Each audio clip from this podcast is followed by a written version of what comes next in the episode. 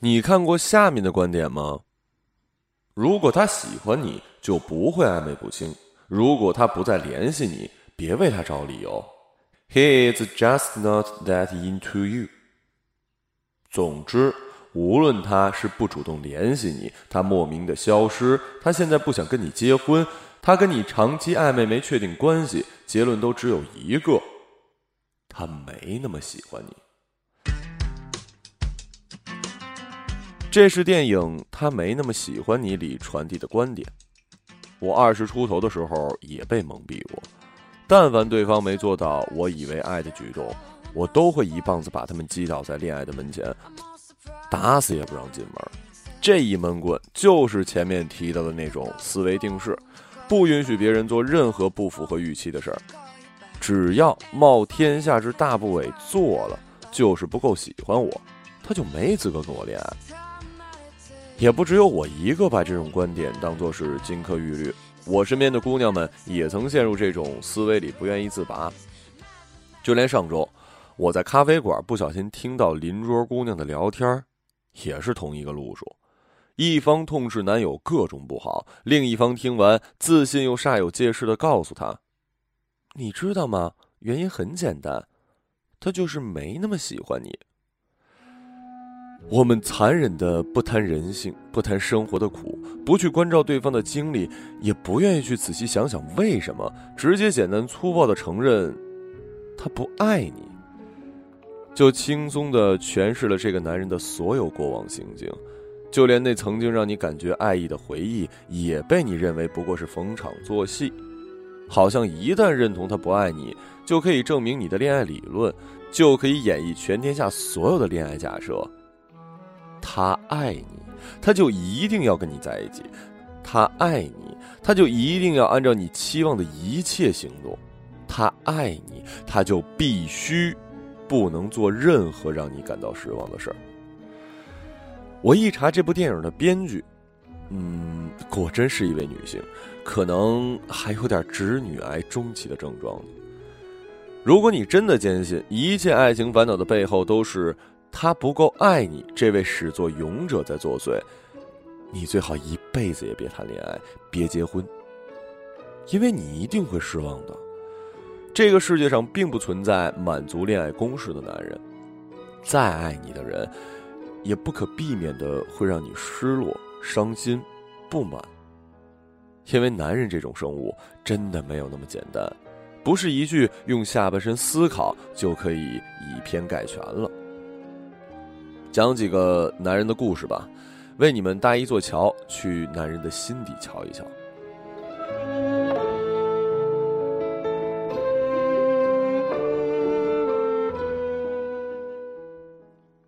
徐斌，以前上学的时候做展会兼职，认识了一男孩。说白了，站展会这种兼职，除了赚点钱之外，学习到的东西并不多。女孩穿着高跟鞋、紧身短裙，微笑站一天，只有一百五十块。对于只做问询解答和搬运东西的男孩来说，一天只给八十。没错，我们都是为了钱而来的，但为了钱也有不一样的理由。我呢是想把生活费赚出来，这个男孩是为了养家糊口，因为他还有一个上高中的弟弟等他来养着呢。这个男孩叫徐斌，出生在大山里。是当年山里唯一一个能来北京上大学的佼佼者。为了他能上学，爸妈外出打工，春节都舍不得买票回家。他跟弟弟在家又当爹又当妈。然而，考上大学并不是重点，是偿还助学贷款的开始，是承担弟弟上学开销的开始。来到北京，徐斌在宿舍放下行李的下一分钟，就开始四处打听哪里可以打工赚钱了。徐斌长得不错，有点山里人的质朴和羞涩，还浑身上下透着一股勤奋劲儿。不是没有女孩子喜欢他，他也有过心动的对象。只可惜，徐斌是一个有着沉重故事的男同学，他支付不了恋爱的各种开销，除了自己的贷款，还要定期给弟弟寄钱。他大学三年，身高又长了五公分，那条被洗涤发白的牛仔裤，现在变成了。裤脚悬空的九分裤，风一吹，赤裸的脚踝就打寒颤。暴露在这现实强劲冷风下的，不只有徐斌的脚踝，还有他敏感易碎的自尊心。徐斌上大二时爱上过一姑娘，虽然表白拙劣，但还是俘获了芳心。他们像所有的校园情侣一样，一起上自习，一起去食堂吃饭。徐斌从自己的三餐里省钱，硬生生每个月挤出点钱去超市给姑娘买一大堆的零食。寒假后就是女朋友的生日了，徐斌犯难了。春节他没回家，在北京的百货商场打工，穿上人形玩偶的衣服，戴上可爱的玩偶面具，跟来往购物的人合照，吸引他们来购买促销商品。徐斌说那年是狗年，他穿了一星期的萌宠，就是为了女朋友生日那天能送她一份礼物，摇摇尾巴，等她笑。寒假里，他不怎么给女朋友打电话。要知道，当时北京用手机打长途电话，一分钟要六毛钱，打十分钟，徐斌就得饿上一天肚子。但是，想到他，就是徐斌忍下去的动力。女朋友生日的时候，徐斌送了一份厚礼，至少对于当时的他来说是一份厚礼。女朋友得知他为了这份礼物，大年初一还晃荡在北京的街头。难过的哭了起来。女朋友提了分手，不是不喜欢，而是不忍。这份喜欢太沉重了，穿在身上的不只是一件崭新的呢子大衣，更是徐斌沉甸甸的心血。这份沉重，压得他们都喘不过气。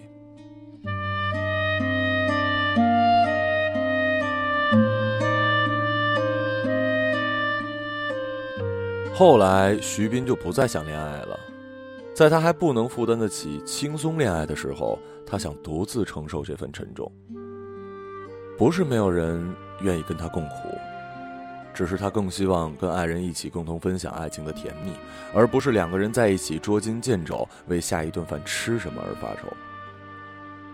如今的徐斌已经不再是当年那个为了下个月生活费而苦恼的少年了。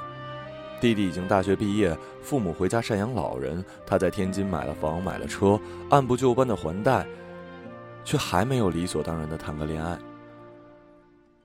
上次去天津我们见面，说起了婚恋问题，他还是有回不去的焦虑。他不知道究竟要赚多少钱才能填满内心的安全感，究竟要拥有多少物质才能负担得起不沉重的恋爱。他指着窗外来来往往的女孩子，坚定地说：“我想让我今后的爱人，也是这样轻盈的脚步，可以大胆地走向自己想去的地方。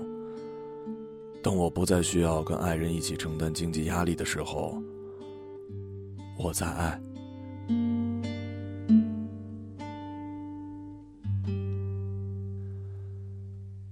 小马。前几年微电影特别火的时候，看过我的男神罗永浩拍的一部《幸福五十九厘米之小马》，至今难忘。男主角叫小马，三十岁未婚青年，是一个摇滚乐手，背后宗着无数的果，他却从来不肯对粉丝下手。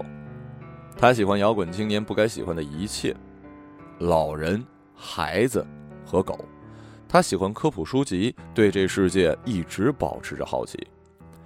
在摇滚圈里，看似混不吝是最好的混圈方式，但小马一直是洁身自好，被灌醉了酒都能保持最后的清醒，因为怕被豆瓣月亮小组的骨肉皮们爆料。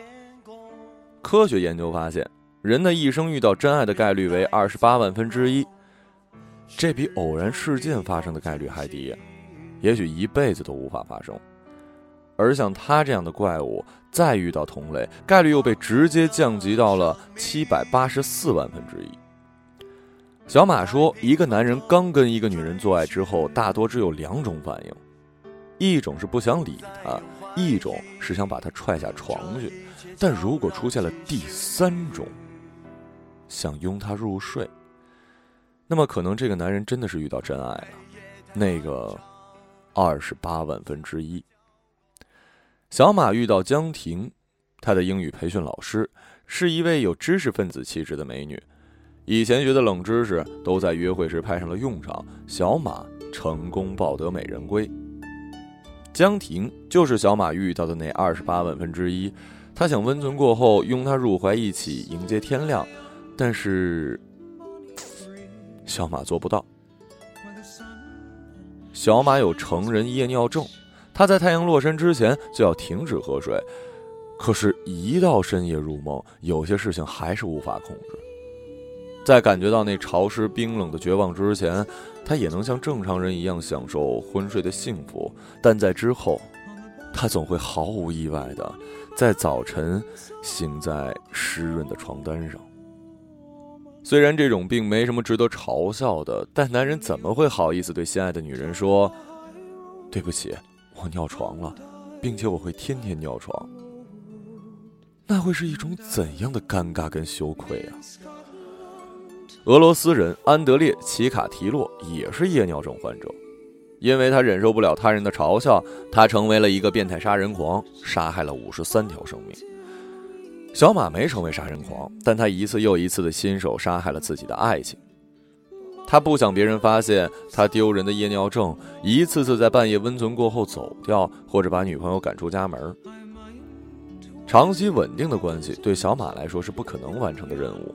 更不要说结婚了，女朋友肯定也会费解。为什么这个男人总是无法跟自己同眠共枕？他是不是不爱我呀？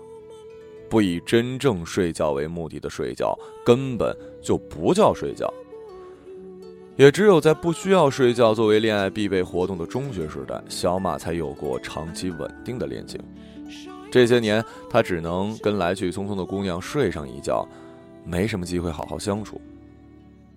可是江婷不一样，她是小马想要守护的女人，她也做了努力，给江婷配了家里的钥匙，打算共同面对问题的时候，江婷却先离开了。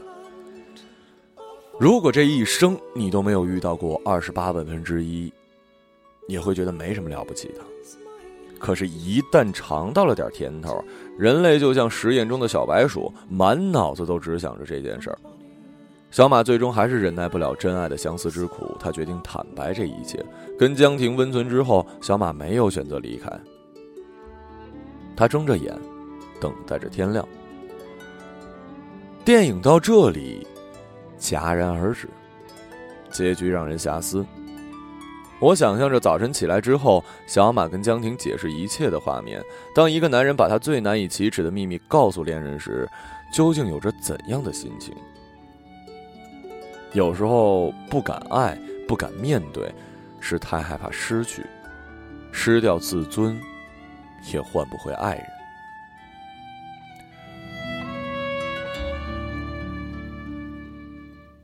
常先生以前在北京的宇宙中心聚会群里认识一男孩，常先生有才情，有多金，迷倒了无数群里的女娃，是当之无愧的群帅。据说单身两年，可是谁都不信。这么优秀还单身，要么就是乱花渐欲迷人眼挑不过来，要么就是花花公子没固定伴侣，百花丛中走，片叶不沾身。群里没有一个姑娘敢直接向他示好。看过他前女友照片之后，更是没有人斗胆靠近了。前女友这种让人恶向胆边生的生物，只要存在过。就让人心生妒忌，更何况她还是一真正的白富美。我看过常先生写过很多日志，偏偏充斥着对过去的怀恋和对现实的无奈，一面因为忘不了旧爱，一面因为现实中无人可爱而悲伤。他对我说：“有时候呢，女人比你想象的还复杂，他们在恋爱之前就设定了条条框框的前置条件，你要帅。”又不能太帅，你要有钱，但也不能太有钱；你要有才，又不能太有才。一旦在女人眼里这些光环被视作过度，他们就会担心你会变成光芒普照的太阳，所有女性都可能沐浴在你的身旁，舍不得离开。还有一些女人的靠近和取悦，不是真的爱她，是仅仅爱她的光环。带到朋友聚会上有面子，女人觉得骄傲；走在街上被无数人眼光羡慕，女人就会开心。还有的女人仅仅是旅途过客，在这个站台候车，急匆匆的奔赴下一段旅程。你根本不是他终点，他们不过是通过一个又一个的男人来填充自己的人生，自己也不知道自己想要什么。常先生也渴望一段真心，却发现自己也不够诚恳。他爱过那个白富美的前女友。在他身边，从涉世未深的小女孩，出了成亭亭玉立的轻熟女，最后却变了心。他从未想过他还会娶别人，他没想过见证彼此成长的青梅竹马，最终变成了伤他最深的一把刀。他害怕面对告别和背叛，以及那个还相信这世界上至少有他们爱情不会变的自己。面对别人的踟蹰不定、猜忌试探。常先生看不到一往情深的真诚，他也不愿意交换真诚。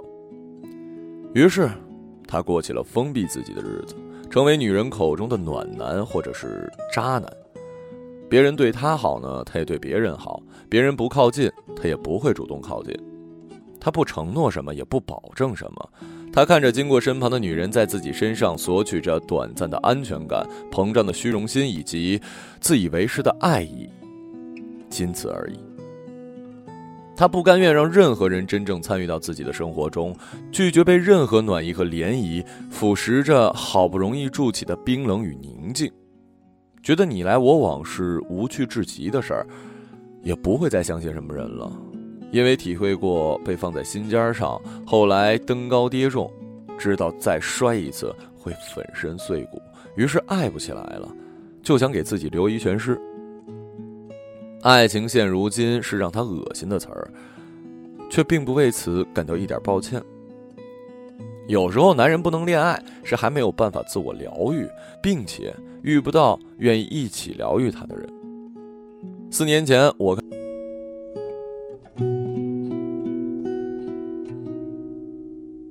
看日剧新番《我无法恋爱的理由》，讲述了三个二十郎当岁的日本姑娘恋爱的故事。一个因为嫌麻烦，还只想追求事业而不恋爱；一个没有真正喜欢上别人而无法真正恋爱；还有一个因为害羞、畏首畏尾而无法恋爱。真是有趣又生动写实的都市爱情啊！演出了很多适婚女性的喜怒哀乐，让当时的我沉醉了很久。最近又翻出来温习了一遍，果真不同年龄段看同一部剧会有不同的思考。以前只顾着抱怨男人心疼自己，可是现在看来，无法恋爱的又何止是女人呢？徐斌曾因为物质匮乏缺乏安全感，小马因为难以启齿的隐疾以及敏感的自尊心，常先生因为一颗被伤得体无完肤的心以及周遭的冷漠，还有故事之外千千万万的男人，有着数不清或许也意想不到的理由无法开始恋爱。有时候无法恋爱，也许不关爱情什么事儿。可是恋爱却一定是他把无数个不恋爱的理由偷偷掐灭在心里，一定是穿透了深重的犹豫和困难才留在你身边的。我看看身边这个虽然笨拙、记错了纪念日却愿意跟我度过每一分每一秒的男人，终于决定不再那么轻易的对他说：“你不爱我。”